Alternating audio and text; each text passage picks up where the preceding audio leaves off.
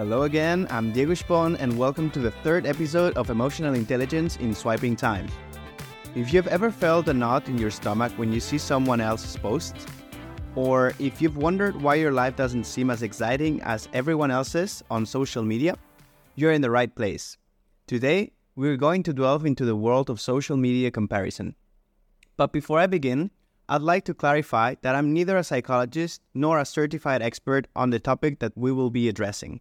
However, over the years, I've spent time researching, reading, and above all, living experiences that give me a perspective that I consider valuable. What I will be sharing comes from the personal learning and reflection. I always recommend, anyways, seeking professional opinions when dealing with mental or emotional health issues. Now, with that in mind, I hope you find what I'm about to share a little bit helpful. Imagine this it's Saturday night, you're at home relaxing, and you decide to do something we all do look at Instagram. Suddenly, you see photos of friends at a party which you weren't invited to, or of someone enjoying vacations in paradise. Without realizing, you start to feel like you're missing out on something, or worse, that your life isn't as interesting or as fun that others have opportunities that you don't. This feeling, this digital envy, is more common than you think. Social networks, while great for connecting and sharing, often present an idealized version of life. And it's easy to forget that behind every perfect retouched picture, there are moments of doubt, sadness, and challenges that are not shown. But why do we compare ourselves so much? For as long as we have been conscious, human beings have used comparison as a way of understanding our place in the world. But in the digital age, this tendency has been amplified. We are constantly bombarded with images of success, beauty, and happiness, and it's natural to feel that we fall short. However, it is crucial to remember that each person has their own path, their own challenges, and their own victories. Constantly comparing ourselves to others is not only exhausting, but it also robs us from the joy of appreciating what truly matters, what we have. So, how do we break this cycle of constant comparison? First, it is vital to practice self compassion. Acknowledge your accomplishments, celebrate your small victories, and be kind to yourself as you would to your best friend. Second, work on cultivating gratitude. Instead of focusing on what you lack, be grateful of what you have. Every day, spend five minutes thinking about those things that you're grateful for. It doesn't matter if they are small things or if they are things that are not important to others.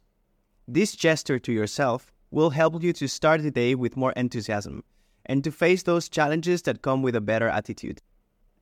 And if you feel that social media is affecting your well being, give yourself permission to disconnect. Spend time on activities that fulfill you, whether it's reading a book, meditating, or simply enjoying nature.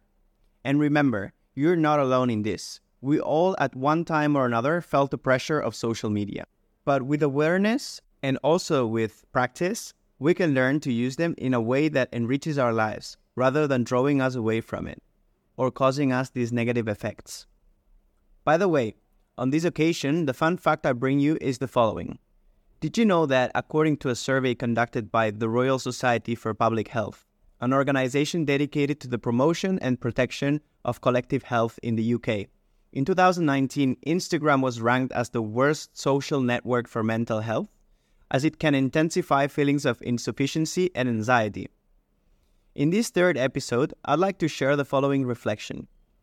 Think about the last time you felt envious or dissatisfied when you saw a post in social media. How did it make you feel? Reflect on how that image is just a fragment of someone else's life and not their whole reality. In the same way that you post those highlights in the moments you are happy.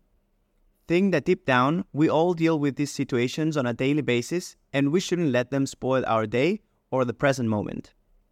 Lastly, I wanted to comment that in the next episode, we will address a closely related topic the FOMO, the fear of missing out on something. If you've ever felt anxiety at the thought that you are missing out on something exciting, I invite you to join to the next episode. Thanks for listening this far, and remember, in the digital age we live in, it's essential to emphasize that our worth is not measured by likes or comments. You're valuable just as you are, and each journey is unique. Your mere existence already defies all odds.